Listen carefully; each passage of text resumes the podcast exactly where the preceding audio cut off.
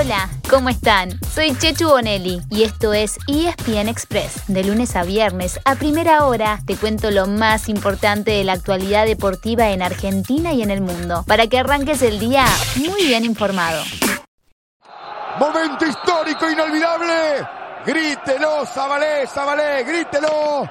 Colón, campeón del fútbol argentino, se ha quedado con la Copa de la Liga Profesional ha dejado su sello en el fútbol grande de la Argentina, no solo porque salió campeón, sino también por la manera y la forma en la que sale campeón. Aea, yo soy Sabalero. Aea, Sabalero, Sabalero. No podíamos empezar de otra manera el repaso del fin de semana que no fuera felicitando a Colón de Santa Fe. El Sabalero se consagró campeón de la Copa de la Liga Profesional, derrotando 3 a 0 a Racing en la final jugada el viernes a la noche en San Juan. Es el primer título oficial de Colón en Primera División y lo consiguió con una campaña impecable. De eso no hay dudas. Primero, ganó su zona de principio a fin. Después, en cuartos, dejó en el camino a Talleres por penales y en semis le ganó 2 a 0 a Independiente y cerró con una actuación fenomenal en la final ante la Academia. Con el título, Colón se aseguró un lugar en la Copa Libertadores del año 2022 y también disputará el trofeo de campeones de la liga contra el campeón del próximo torneo de la liga profesional. Un rato antes, el mismo viernes, se confirmó otra noticia de la que se venía hablando. Carlos Tevez anunció que no seguirá en Boca.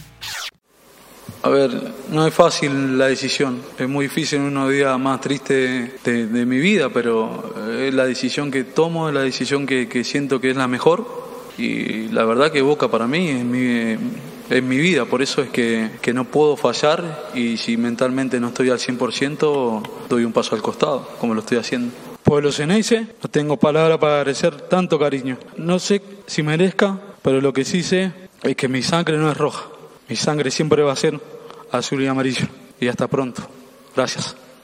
Carlitos hizo uso de la opción para salir de manera anticipada de su contrato, que vencía en diciembre, y dijo que, por ahora, está retirado, aunque no sabe si volverá a jugar en unos meses, pero que si lo hace, no será en boca.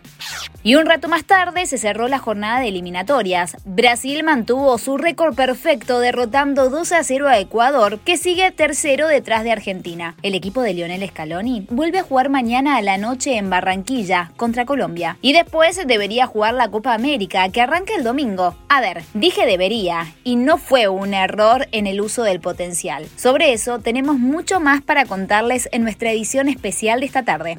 Mientras tanto, en Europa, las elecciones más importantes siguen su preparación para la Eurocopa, que arranca este viernes. Ayer, en los partidos más destacados, Inglaterra le ganó a Rumania y Bélgica a Croacia, en ambos casos por 1 a 0. Hoy a las 15.45 se presenta Alemania ante Letonia y el martes van España ante Lituania y Francia con Bulgaria. En el tenis, Roland Garros entró en su segunda semana y hoy completará sus octavos de final. Ayer se despidió un argentino, Fede Del Bonis, y hoy juega el otro que sigue en carrera, Diego, el Peque Schwarzman. El Peque ganó el sábado y se presenta hoy bien temprano ante el alemán Jan Lennart Straff. También lo hará hoy Rafa Nadal y Novak Djokovic. El que ya no está es Roger Federer, que anunció que no se presentará en octavos. Después de ganar un partido maratónico en tercera ronda, su majestad dijo que prefería no exigirse al máximo, después de un año de rehabilitación tras dos cirugías de rodilla. Seguramente también está pensando en llegar más entero a Wimbledon, uno de sus torneos favoritos, y que arranca a fin de mes. ¿Qué pasó en la NBA el fin de semana? En el este arrancaron las semifinales de la conferencia. Los Brooklyn Nets le ganaron el primer partido a los Milwaukee Bucks el sábado. Y lo mismo hicieron los Atlanta Hawks con los Philadelphia 76ers el domingo. En el oeste, faltaba definir una serie de primera ronda y fue para los Angeles Clippers, que eliminaron a los Dallas Mavericks. Las semifinales comienzan esta misma noche, a las 23 horas, con los Denver Nuggets de Facu Campazo frente a los Phoenix Suns. Por el otro lado, chocarán los Clippers con Utah Jazz. En la Fórmula 1, rugen los motores. Por primera vez en el año hubo una carrera que no tuvo ni a Max Verstappen ni a Lewis Hamilton en lo más alto del podio. Pero eso solamente sucedió muy cerca del final y porque ambos cometieron errores. Primero Verstappen, que se despistó a falta de cinco vueltas, eso obligó a alargar nuevamente para completar las dos vueltas finales y cuando parecía que Hamilton tomaba la punta, siguió de largo y perdió varios lugares. Ay, ay, ay.